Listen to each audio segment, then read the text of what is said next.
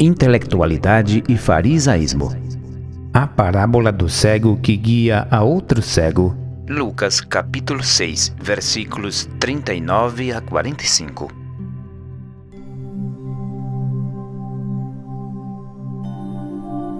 Diz a lógica que quando um raciocínio é desenvolvido a partir de uma premissa falsa, só levará a conclusões falsas. Equivale dizer que não é possível chegar à verdade ou realidade de coisa alguma trilhando o caminho da falsidade ou da mentira, e mesmo que essa conclusão fosse sustentada durante séculos a fio, nem por isso transformar-se-ia numa verdade.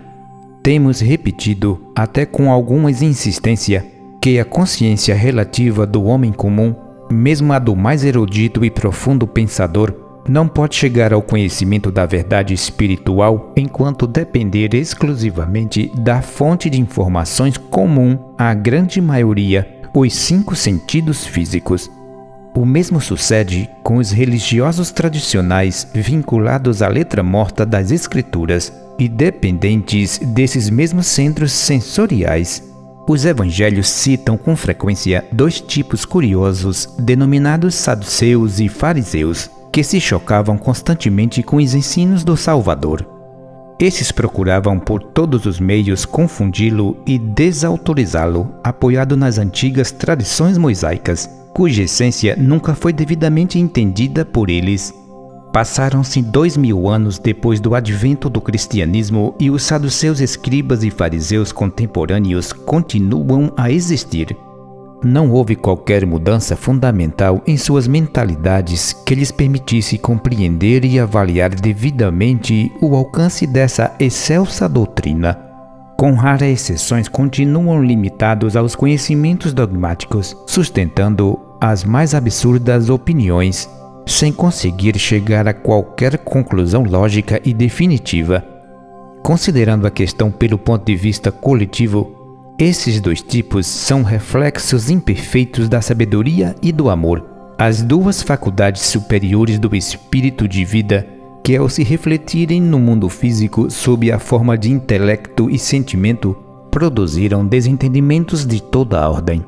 A ciência e a teologia são expressões antagônicas dessas duas correntes encontradas ao longo de toda a história da humanidade, com projeção externa de um estado interior desequilibrado, visto que cada homem é a expressão exata de uma dessas duas faculdades, que, por estarem divorciadas, não podem chegar ao conhecimento da verdade, quer seja no nível científico ou religioso.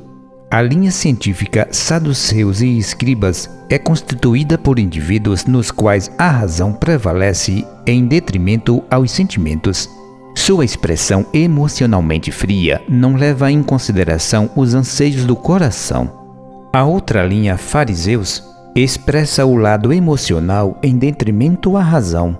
Esta, por não ser orientada por uma mente lógica, é capaz de sustentar princípios absurdos destituídos de qualquer base científica e racional, desde que dê vazão ao seu sentimentalismo.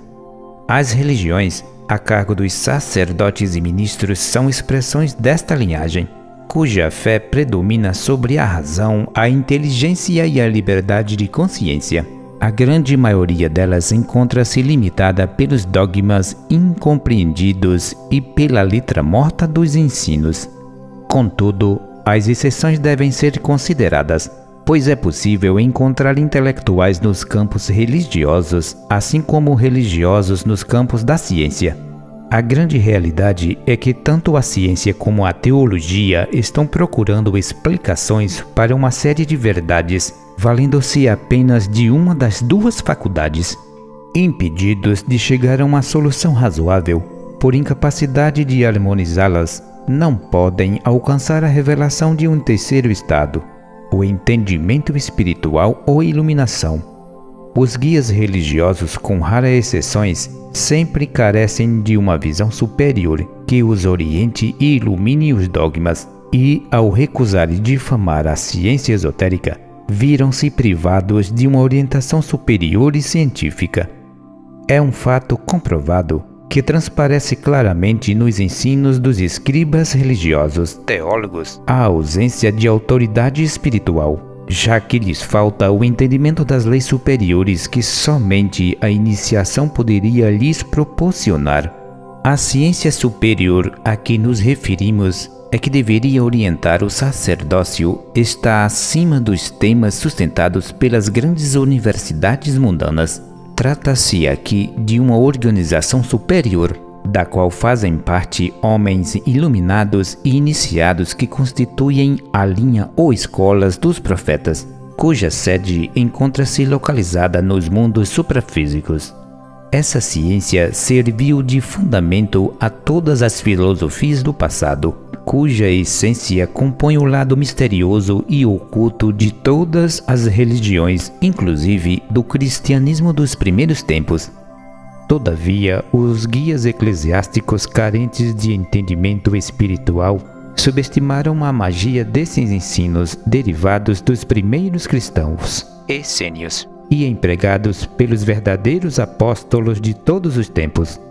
A partir daí, as interpretações literais e formalísticas, aliadas ao sentimentalismo tolo e sem respaldo de uma razão iluminada, encheu os altares de ídolos criados à imagem das fantasias e sonhos mundanos, conduzindo as massas despreparadas ao desenvolvimento de uma fé cega e infantil ao se intitularem diretores de consciências e representantes de Deus entre os homens, passaram a exercer grande influência sobre seus fiéis que, com a boa fé que lhes é característica, são conduzidos e moldados segundo os interesses das vastas organizações eclesiásticas e evangélicas, com a pretensão de serem obedecidos cegamente, sem questionamentos e perguntas, propõe-se a conduzir o rebanho para um céu estranho e incompreensível, cujas chaves, dizem eles, encontram-se em seu poder. O notável é que, embora afirmem estar na posse dessas chaves, nunca conseguiram usá-las para abrir as portas do verdadeiro conhecimento. Oxalá as possuem efetivamente, já que sua posse os impediria de continuar sonhando e mentindo. Cristo denunciou esta dura realidade ao afirmar: Ai de vós, escribas e fariseus hipócritas, porque rodeais o mar e a terra para fazer um prosélito, e, uma vez feito, o tornais filhos do inferno duas vezes mais do que vós. Mateus capítulo 23, versículo 15. Na parábola do cego que guia outro cego, encontra-se uma das afirmações mais significativas feitas por Cristo a respeito destas duas classes. Nela, revela-se cruamente a contraditória situação daqueles que pretendem guiar outros sem saber, contudo, para onde se dirigem. A parábola do cego que guia a outro cego. Lucas, capítulo 6, versículos 39 a 45 propôs-lhes também uma parábola. Porventura, pode um cego guiar outro cego? Não cairão ambos no buraco? O discípulo não é mais do que seu mestre, mas todo o discípulo, quando for bem instruído, será como seu mestre. Porque vês o argueiro no olho do teu irmão, porém não reparas a trave que está no teu? Como poderás dizer a teu irmão: Deixe, irmão, que eu tire o argueiro do teu olho? Não vendo tu mesmo a trave que está no teu? Hipócrita, tira primeiro a trave do teu olho, e então verás claramente para tirar o argueiro que está no olho do teu irmão.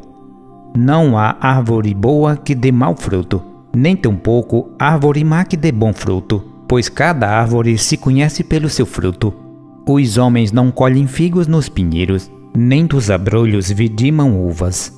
O homem bom do bom tesouro do seu coração tira o bem, e o homem mau do mau tesouro tira o mal, porque a sua boca fala do que está cheio o coração. Agora vamos aos estudos. Palavras-chave: o cego, o discípulo, o argueiro e a trave, o bom e o mau tesouro, o coração. Antes de dar início à interpretação desta parábola, dirigida especialmente aos guias religiosos e aos pretensos mestres esotéricos, é preciso deixar claro que todas as grandes religiões, como o judaísmo, o budismo, o shintoísmo e especialmente a católica, foram dadas à humanidade pelos guias que têm a seu cargo a evolução do gênero humano. Portanto, são divinas em sua essência e dignas de respeito pois suas reais finalidades são as de atender às necessidades espirituais de cada raça, levando em consideração seu grau evolutivo. Por outro lado, não podem ser consideradas religiões autorizadas aquelas que foram inventadas pelos homens ou que surgiram posteriormente como dissidências das religiões tradicionais procurando por todos os meios, até mesmo os mais infamantes, competir com elas mesmas numa tentativa de afirmar a si mesmas como únicas autorizadas por Cristo. Algumas observações podem parecer críticas contundentes contra as regras sustentadas pelas grandes religiões, entretanto, não é a nossa intenção. Tais comentários se dirigem aos guias religiosos que, evidentemente, não são os criadores dessas religiões, mas que se consideram os únicos autorizados a falar em seu nome, adulterando seus princípios mais elevados. Também não seria justo colocar todos os guias religiosos no mesmo nível de avaliação. Entre eles houve e sempre haverá homens realmente dignos que merecem respeito e admiração. Nossa intenção é mostrar ao leitor consciente e sem preconceitos que, ao contrário da opinião generalizada, eles não estão absolutamente preparados para dar a última palavra em assuntos religiosos e muito menos considerarem-se as únicas autoridades para falar em seu nome. Esperamos confiantes que as chaves entregues pelo apóstolo e que tudo indica foram perdidas possam ser reencontradas pelos guias pois só assim estariam em condições de entrar no caminho da verdade interior, deixando de simular que a conhecem. Consideramos os princípios da verdadeira religião como sagrados e, contra eles, nada temos a objetar. Por sua vez, padres, ministros evangélicos, rabinos, bonzos, etc., são apenas intérpretes desses ensinos e não a religião em si mesma. Desta forma, não lhes cabe o direito para retorcê-las e interpretá-las ao seu bel prazer. Aliás, ninguém lhes conferiu esse direito. Procuramos demonstrar no decorrer desse estudo a existência de uma visão superior e esotérica dos ensinos religiosos, que infelizmente foi descurada e seus expositores caluniados e perseguidos pela pretensa e vaidosa sabedoria eclesiástica. São estes guias cegos e hipócritas que o Espírito de Cristo repreendeu tão energicamente. O cego. Esta palavra é empregada pelas Escrituras para designar um estado psicológico relativo e limitado, condicionado totalmente às aparências materiais. É o termo que mais se ajusta ao homem terrestre, incapaz de perceber as realidades espirituais da mesma forma que o cego comum encontra-se impossibilitado de ver a luz e as cores. Os escribas e saduceus, símbolos do intelecto, e os fariseus, símbolos da emoção, são os exemplos típicos desse padrão de mentalidade concreto e astucioso identificado com o exterior. O Salvador os tratou duramente, chamando-os de cegos e hipócritas, cegos por não entenderem os princípios religiosos que pretendem ensinar aos homens sem ter qualquer certeza ou conhecimento direto daquilo que afirmam, hipócritas por fingirem que os possuem, fazendo-se passar por santos e únicas autoridades sobre o assunto a palavra hipócrita, muito bem aplicada pelos evangelhos, foi dirigida àqueles que aparentam uma moral exterior e formalística impecável, mas que não coincide absolutamente com o seu estado psicológico interior. Suas palavras, seus gestos estudados e teatrais, seu pretenso interesse pelos pobres, os discursos e sermões impressionistas e demagógicos, destituídos de sinceridade, são, com raras exceções, apenas a expressão exterior de um estado de alma dissimulado, vaidoso e interesseiro. Os guias religiosos, especialmente os mais importantes na hierarquia, sempre tiveram em mira o poder temporal e mundano, não perdendo nenhuma oportunidade de se envolverem com a política e os grandes interesses econômicos. O testemunho da história aí se encontra para confirmar as nossas afirmações. Os escribas e fariseus se constituem sempre num sério problema ou pedra de tropeço a todos aqueles que pretendem entrar no caminho superior. Eles nunca admitiram qualquer ensinamento diferente daquele que eles pregam, bem como qualquer ideia mais avançada e lógica que possa abalar sua pretensa autoridade ou se choque com supostos direitos adquiridos. Consideram-se sagrados e intocáveis em seus privilégios o Mestre Supremo, ao referir-se a eles, declarou: Vós não entrais no conhecimento da verdade, nem deixais entrar os que estão entrando. Mateus capítulo 23, versículo 13. Afirmamos com regularidade que é impossível chegar ao conhecimento da verdade enquanto o homem estiver na dependência exclusiva dos centros de percepção material, cujas impressões criaram a cultura e a mentalidade concreta do homem terrestre. A grande dificuldade dos guias religiosos e também da maioria dos estudantes de ocultismo consiste exatamente no fato de depender exclusivamente desse nível de informações. O estudo literal das escrituras pode levar os estudiosos a conclusões absurdas quando tomadas ao pé da letra. Qualquer investigador atento comprovará com relativa facilidade que a maioria das religiões ditas cristãs estão apoiadas inteiramente na letra ou sentido literal dos evangelhos, ignorando completamente o significado superior que as vivificariam. A base que confere autoridade e eficácia a um ensino religioso não se encontra no texto escrito, mas no espírito que o interpenetra, ou seja, nas entrelinhas. O abandono dos ensinos esotéricos, espírito da letra, conduziu os teólogos por caminhos falseados que não correspondem à verdade. Os estudos teológicos na base exclusiva do intelecto, sem entendimento das realidades espirituais e na impossibilidade de uma investigação direta na memória da natureza, iniciação nos mistérios, situou a teologia num nível dogmático e arbitrário, em que suas premissas mal entendidas devem ser aceitas sem discussões, mesmo que se choquem frequentemente com a razão, a lógica e o bom senso. Entretanto, esta falta de entendimento, perfeitamente comprovada por suas atitudes e decisões, não impede sua imposição aos homens como oráculos da religião. Ao ouvi-los falar, tem-se a impressão de que Cristo foi aprisionado no Vaticano ou em alguma das inúmeras e contraditórias seitas protestantes à disposição dos seus sectários. Não obstante, a autoridade que se atribuem é indiscutível pois a qualidade dos ensinos apresentados em seus templos prova, sem sombra de dúvidas, que jamais lhe seria concedida por esses métodos.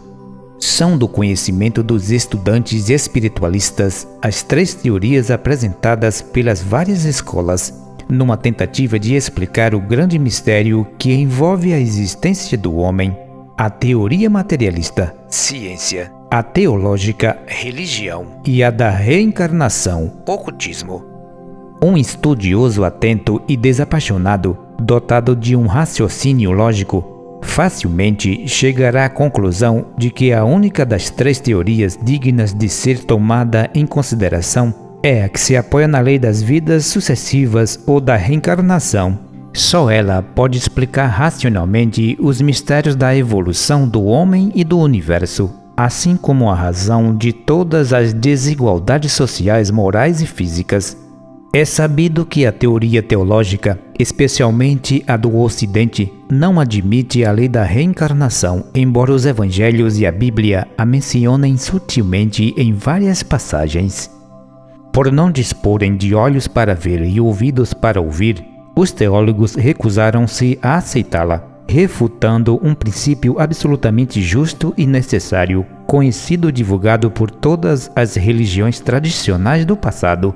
Se uma premissa falsa conduz o raciocínio por vias falseadas, levando-a a uma conclusão errada, é de supor que, negando a existência da lei da reencarnação, os teólogos desenvolveram raciocínios ilegítimos e defeituosos que não encontram apoio nas leis de Deus e da natureza, pois a injustiça é a tônica objetiva da teoria teológica e seu pecado mais grave. Por outro lado, os fiéis que se deixam conduzir pelos falsos guias, que garantia podem ter?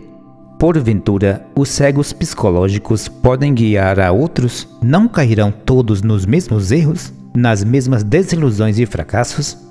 A decadência da Igreja Católica e Evangélica é atribuída especialmente à cegueira dos seus guias. A inexistência de condutores sábios, honestos e qualificados fez com que os homens desertassem das igrejas e dos princípios saudáveis da verdadeira religião. Ao serem relegados ao abandono pela incúria sacerdotal, esses princípios não puderam mais atuar como fermentos poderosos capazes de levedar as grandes massas humanas. Os pretensiosos escribas e fariseus, por serem cegos, estão incapacitados de ver a essência espiritual dos ensinos e seus objetivos mais importantes.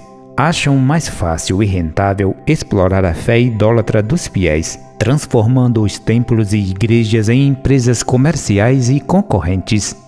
As multidões que deveriam encontrar em seus guias um apoio seguro assemelha-se, como as comparou Cristo, a um grande rebanho sem pastor.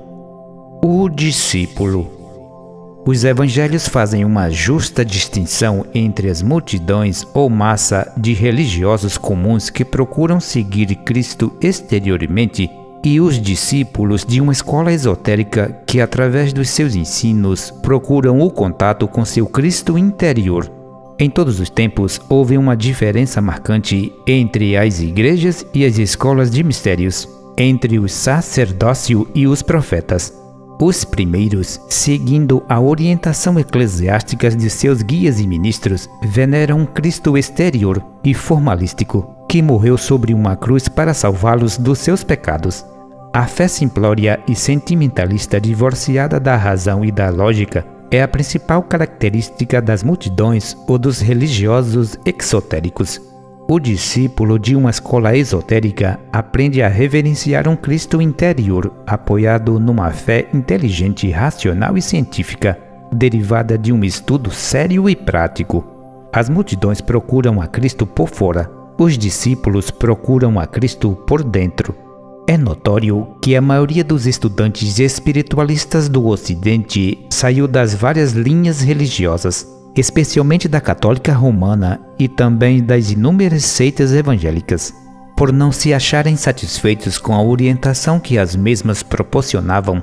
Procuraram nos ensinos ocultos uma explicação mais justa e sensata às suas reivindicações. Embora nenhum campo seja tão propício aos sonhos e devaneios como o espiritualismo, especialmente o da atualidade. O destino, a sinceridade e o merecimento do indivíduo são fatores essenciais e sua única garantia quando se trata de encontrar um ensino autorizado e uma organização séria que lhe sirva de expressão. É improvável que alguém possa encontrar uma autêntica escola esotérica e nela permanecer se não tiver luz própria, ou seja, a independência mental e psicológica que caracteriza todo homem mais avançado e livre de preconceitos religiosos. Sem essa condição interna e indispensável, seria muito difícil libertar-se dos pontos de vista dos vaidosos intelectuais ou escribas, como também das sugestões do fanatismo religioso e preconceituoso que desde a infância foram recebidos da família e da igreja a qual está vinculada. Disse o Divino Mestre: Se a vossa justiça não exceder em muito a dos escribas e fariseus, jamais entrareis no reino dos céus. Mateus capítulo 5, versículo 20. O caminho da justiça, como designado em Mateus, é o que deverá ser percorrido pelo discípulo. É um caminho difícil, áspero e cheio de dificuldades, porém é único, pois só ele conduz à conquista da verdade. Se essa trajetória for percorrida com ciência e perseverança, as faculdades anímicas do neófito se ajustam e harmonizam, subordinando-se aos princípios eternos e invariáveis das leis de Deus. Sem este ajustamento ou harmonização interior, seria impossível chegar à conquista de si mesmo e à realização espiritual. Esse trajeto é interior, assim como todas as dificuldades encontradas em seu percurso. Não é um caminho que possa ser encontrado num templo, num livro ou em qualquer lugar do mundo exterior. Os escribas e fariseus, especialmente os contemporâneos, não concedem a esse caminho a menor importância. Há muito tempo, seu escasso entendimento ignora completamente sua existência. Devido à inconsciência e à irresponsabilidade desses, traçaram um caminho novo no qual o guia principal não é mais Cristo Jesus, mas sim sua mãe, a Virgem Maria, o baluarte mais forte e rendoso da Igreja Católica. Não é preciso possuir uma inteligência luminosa para perceber que esta direção é falsa por não estar de acordo com os princípios invariáveis propostos por Cristo em seus evangelhos, como também pelos apóstolos e guias superiores de todos os tempos. Entretanto, levados pela inconsciência das realidades espirituais e pela presunção, os eclesiásticos julgam-se os herdeiros da tradição apostólica e sucessores de São Paulo, que é venerado por eles como o primeiro Papa embora nunca conseguiram explicar de onde tiraram essa ideia. Consideram-se como detentores e guardiões das chaves do reino dos céus e guias autorizados, não se sabe por quem, com poderes especiais para canonizar ou santificar os expoentes do seu clero e até para perdoar os pecados. O verdadeiro discípulo sabe que é imprescindível estabelecer o estado de justiça em si próprio pois de outra forma teria impedido de progredir espiritualmente, seguindo uma linha injusta em desacordo com o plano evolutivo apresentado e dirigido por Cristo. Ele sabe também que não bastariam os conhecimentos a respeito desse caminho interior. Os atos correspondentes devem confirmá-lo para que se estabeleça a autoridade pessoal e o entendimento espiritual. É fato inegável que tanto os escribas como os fariseus são possuidores de grande cultura. Suas passagens pelos seminários, pelos institutos teológicos e universidades conferiram-lhes um vasto cadebal de conhecimentos. Contudo, apesar de toda a erudição provinda do exterior, ela não conseguiu levá-lo para dentro de si mesmos. Por maior que seja a cultura teológica, ela não pode conferir-lhes mais autoridade por não estar sintonizada com as regras exigidas pelo caminho da justiça, apesar de terem montado uma teologia para explicá-lo. Torre de Babel. Seus conhecimentos não transcendem o nível material e estarão sempre limitados pelo raciocínio da mente concreta e da astúcia. O mesmo pode suceder com o neófito de uma escola esotérica ao dar os primeiros passos nesse caminho. Se não conseguir notar a relatividade das suas faculdades intelectuais e não contar com a ajuda de um instrutor autorizado, não sairá nunca do padrão mental formalístico, exterior e relativo que caracteriza o religioso comum. O estudante deverá se convencer que os dois aspectos de sua natureza anímica, intelecto e sentimento, precisam ser curados de sua cegueira congênita e o único poder capaz de realizar este milagre psicológico é o poder de Cristo em seu interior. A lei é clara e justifica a afirmação: O Senhor teu Deus está no meio de ti. Coração. Poderoso para te salvar. Sofonias, capítulo 3, versículo 17.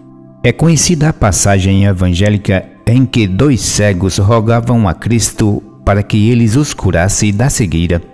Nos ensinos ocultos dos evangelhos, estes dois cegos simbolizam os dois centros de conhecimento, intelecto e sentimento, que deverão ser restaurados pelo poder do Espírito de vida, o Cristo interno do homem.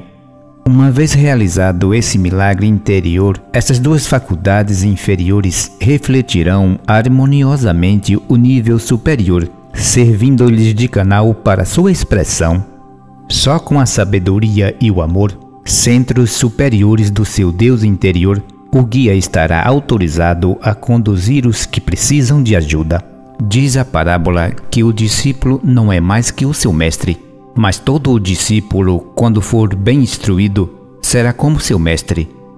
A análise desta frase sob o ponto de vista do conhecimento intelectual e mundano poderá parecer tola, pois o discípulo de uma determinada escola do saber humano pode igualar-se ou mesmo superar seu mestre. Porém, a análise dessa mesma frase, sob o ponto de vista do entendimento espiritual, leva a uma conclusão completamente diferente e até mesmo oposta à primeira.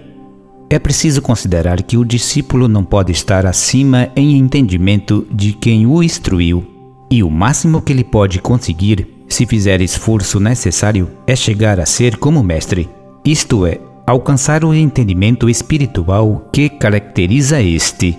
A conquista do entendimento espiritual coloca mestres e discípulos numa mesma altura de entendimento? Se assim é, por que a necessidade de vários graus no caminho da realização? Não são estes que tornam patente a hierarquia e uma sabedoria ou entendimento mais elevado que se revela por meio dela? Se o entendimento espiritual nivelasse mestres e discípulos no mesmo grau, qual o significado de uma quarta iniciação, de uma quinta, etc.? Será que o discípulo que alcançou a quarta iniciação é igual àquele que chegou à quinta ou à sexta? Seguindo a lógica mais elementar, se todos se tornassem iguais ou se tivessem no mesmo nível, quem os ergueria a maiores alturas? Compreenda que a evolução é um processo ou impulso permanente para cima e adiante, ao passo que o nivelamento, se possível fosse, decretaria sua paralisação. O verdadeiro discípulo jamais competirá com seu mestre.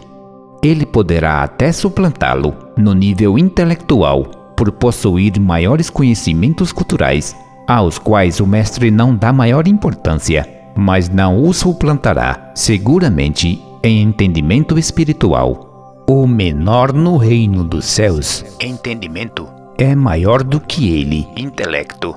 Mateus capítulo 11, versículo 11.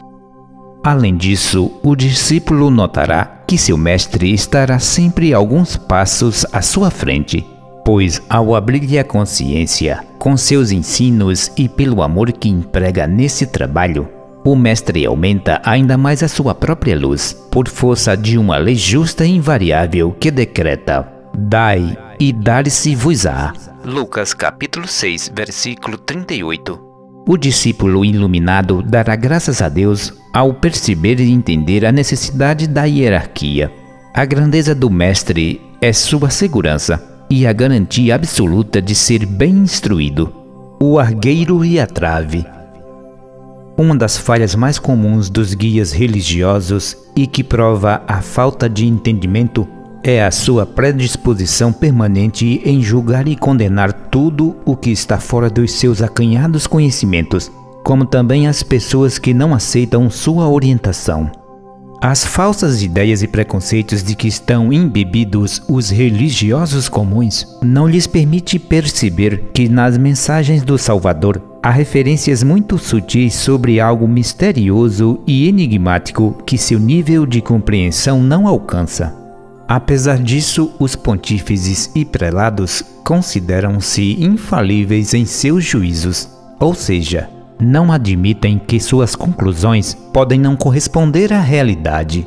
Com esta pretensão absurda e arrogante, colocam-se no nível tão elevado, sugerindo que todos deveriam lhes obedecer sem a menor contestação. A humanidade tem registrado em seus anais a conduta desses homens que se consideram infalíveis em seus julgamentos no passado, como também os crimes hediondos da Idade Média cometidos contra aqueles que não comungavam com suas ideias e diretrizes. Esta é a grande mácula que denegriu o catolicismo romano e que dificilmente será extirpada da memória dos tempos. A incapacidade psicológica do homem comum e especial o dos guias religiosos não lhe permite colocar-se acima das aparências materiais. A presunção arrogante de repelir e desautorizar, como obra do espírito das trevas, uma ciência, esoterismo, que seus preconceitos impedem de aceitar, colocou-os numa posição falseada e controvertida que se choca constantemente com os ensinos do Divino Mestre. É muito fácil arvorar-se em guia dos outros, especialmente quando se faz disso uma profissão rendosa ou quando se sustenta um capricho particular. O difícil é guiar-se de acordo com as verdades enunciadas pelo Salvador. Além do mais, quem lhes conferiu a autoridade que se outorgam e quem autorizou a julgar e condenar os mistérios que suas capacidades não alcançam? Porventura teriam sido seus vastos conhecimentos intelectuais forjados à revelia das Escrituras? O que se pode afirmar com a mais absoluta certeza é que o Espírito do Salvador não os autorizou a agir desse modo, pois ele mesmo nunca aceitou o título de juiz em nenhuma circunstância. Eu não vim para julgar o mundo, e sim para salvá-lo. João capítulo 12, versículo 47.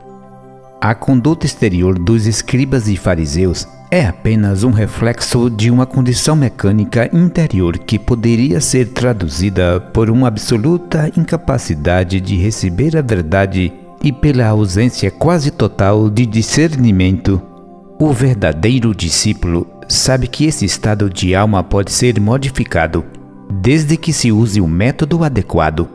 O esoterismo cristão, ao denunciar essa condição psicológica negativa, pede ao discípulo que se observe atentamente a fim de notar se estas facetas indesejáveis não estariam também presentes em sua personalidade, manifestando-se inconscientemente através de seus pensamentos e atos.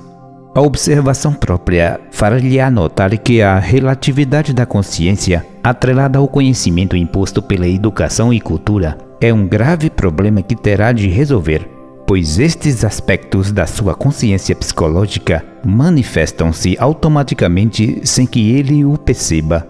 Esse padrão imposto pelo mundo, pela educação familiar e religiosa, deixa muito a desejar. Daí a necessidade de uma nova educação consciente e superior, capaz de superar a antiga psicologia ou velho homem ativo no interior de cada um. Com a nova educação proporcionada pelo esoterismo cristão e fixada em seu interior ao longo de uma vida consagrada ao ideal, a atenção do estudante não se deterá mais sobre o argueiro ou defeito dos seus semelhantes, pelo contrário, ele procurará sintonizar-se com o lado superior e bom do seu próximo, com o qual se encontra acima do nível do argueiro. A atenção voltada para o lado infeliz e negativo do próximo só provará que o estudante ainda não entendeu o que significa espírito de caridade ou amor verdadeiro, que constitui a essência dos ensinos do grande mestre. A pretensão vaidosa de extrair o argueiro do olho do seu próximo, sem ter tirado a trave que tolhe a própria visão, coloca-o no mesmo nível daquele que equivocadamente pretende auxiliar. Diríamos até que se coloca num estado de alma ainda mais rebaixado, hipócrita, simbolizado pela trave mencionada pela parábola. Nessas condições anímicas, torna-se impossível auxiliar quem quer que seja Pois como é possível ajudar alguém quando se está colocado no mesmo nível inferior dessa pessoa ou ainda abaixo dele? O espírito de caridade faz patente quando o discípulo é solicitado a ajudar o seu irmão, que por esforço próprio despertará a fé para que possa erguer-se a um nível superior.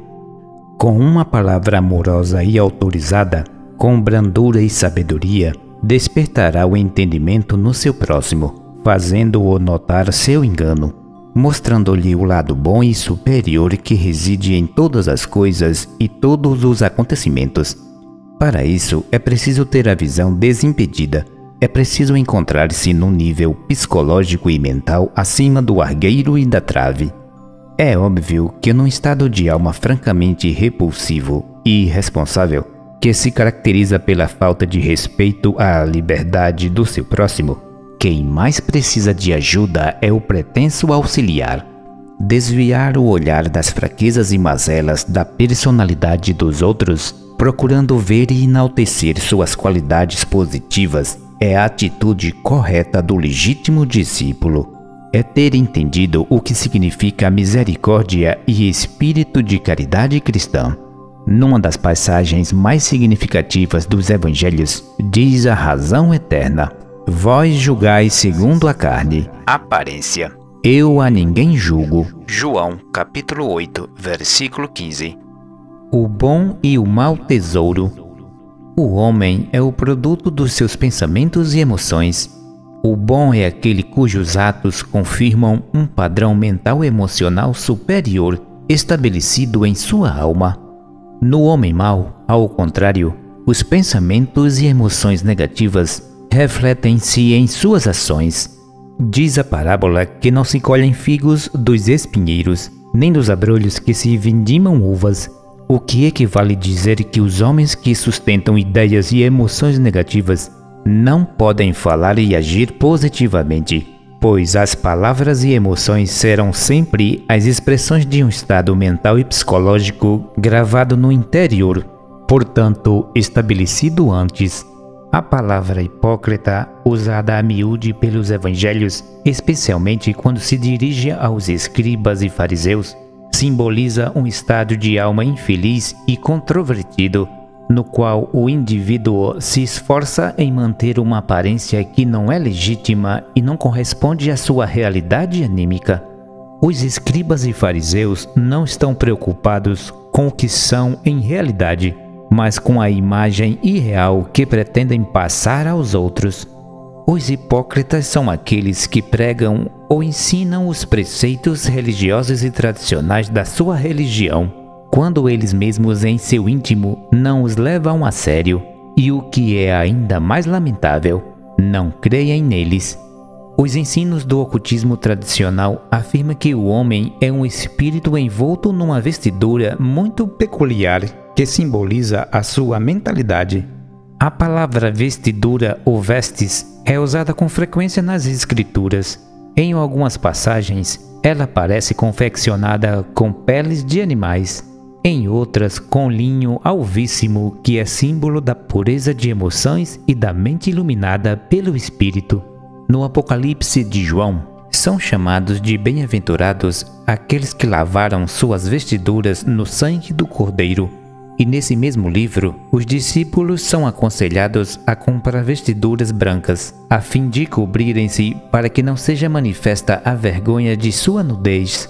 O tesouro mais precioso que um homem pode vir a possuir é uma formação de uma mentalidade nova e superior. Vestidura branca. Sintonizada com a vontade de Deus, só ela o faria efetivamente rico e poderoso tendo à disposição um tesouro de bens que encontraria uma expressão através das suas palavras, escritos e, sobretudo, das suas ações.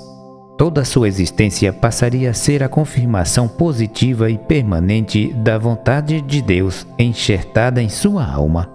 Em todas as circunstâncias que a vida lhe proporcionar, tirará do seu tesouro interior a palavra certa para auxiliar e elevar o seu próximo. Elifas Levi sintetizou sabiamente esse estado de alma quando escreveu que a vontade do homem justo é a própria vontade de Deus e a lei da natureza.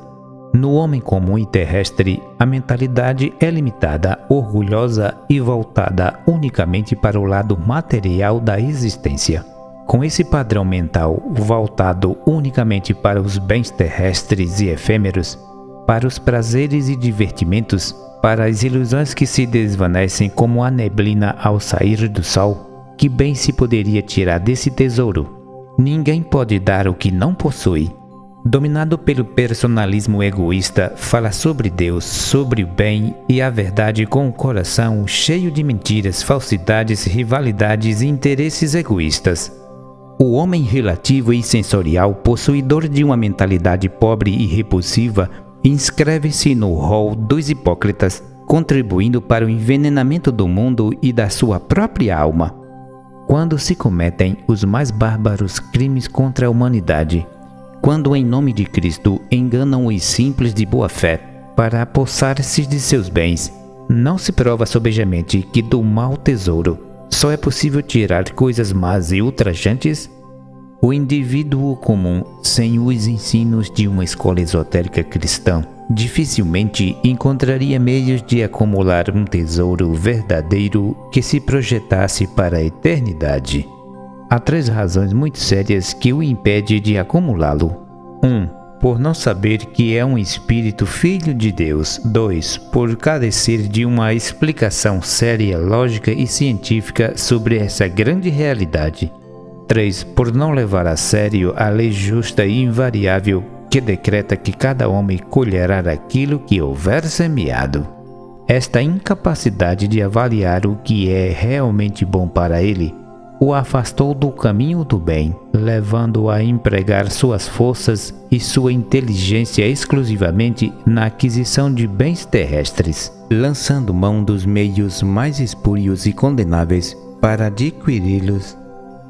Até mesmo aqueles que se dizem religiosos e seguem com alguma regularidade o culto da sua religião fazem-no de uma maneira tão mecânica e formalística quase sempre desprovida de qualquer sentimento superior e sem nenhuma consciência do que estão fazendo.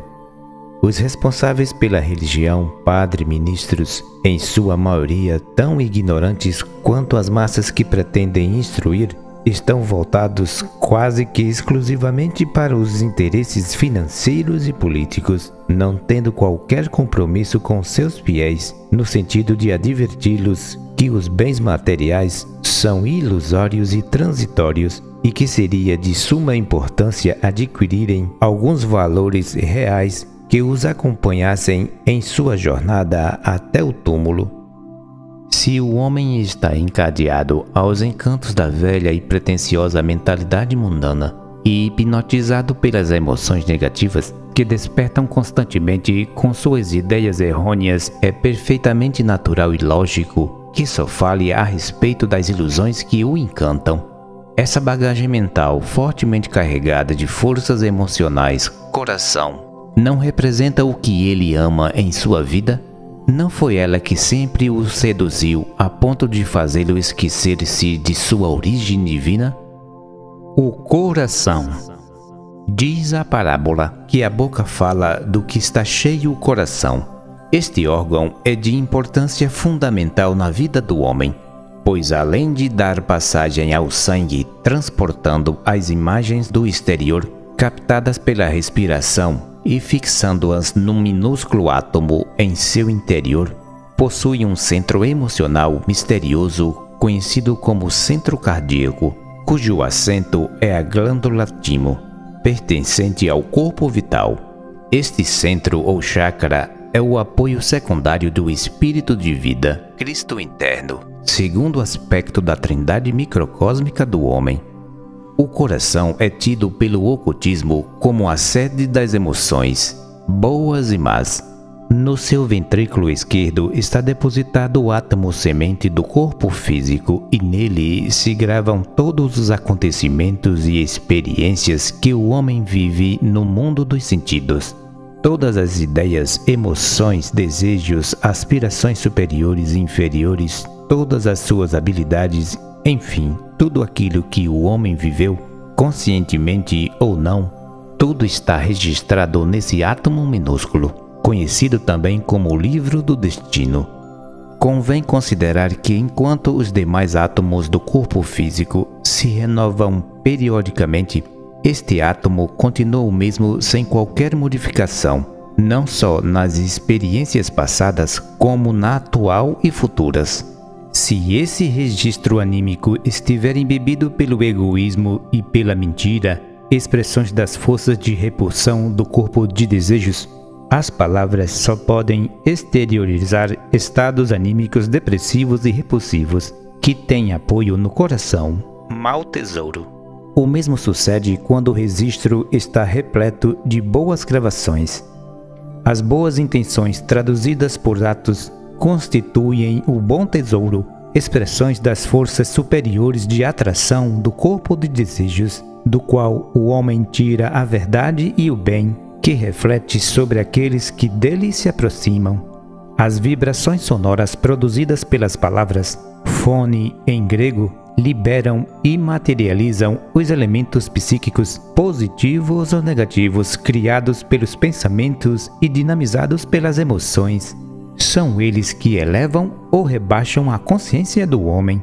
Com o poder criador do pensamento exteriorizado pelas palavras e confirmados pelas ações, o homem criará um novo destino que o projetará para a eternidade de Deus em seu interior. As más palavras, ao contrário, além de envenenar o ambiente no qual são projetadas, contaminam aquele que as exteriorizou. Os trechos evangélicos se ajustam perfeitamente ao assunto em questão. Não acumulei para vós outros tesouros sobre a terra, mentalidade terrestre, onde a traça e a ferrugem corroem, e onde os ladrões escavam e roubam, mas ajuntai para vós outros tesouros no céu, mentalidade superior, onde a traça nem ferrugem corroem, e onde os ladrões não escavam nem roubam, porque onde está o teu tesouro, ideia superior, aí estará também o teu coração, sentimentos Mateus capítulo 6, versículos de 19 a 21. Não é o que entra pela boca, alimento, o que contamina o homem, espírito, mas o que sai da boca, má palavra. Isto sim contamina o homem. Mateus capítulo 15, versículo 11. Não compreendeis que tudo que entra pela boca, alimento, desce para o ventre e depois é lançado em lugar escuso mas o que sai da boca, palavra, vem do coração, e é isso que contamina o homem. Mateus capítulo 15, versículo 17.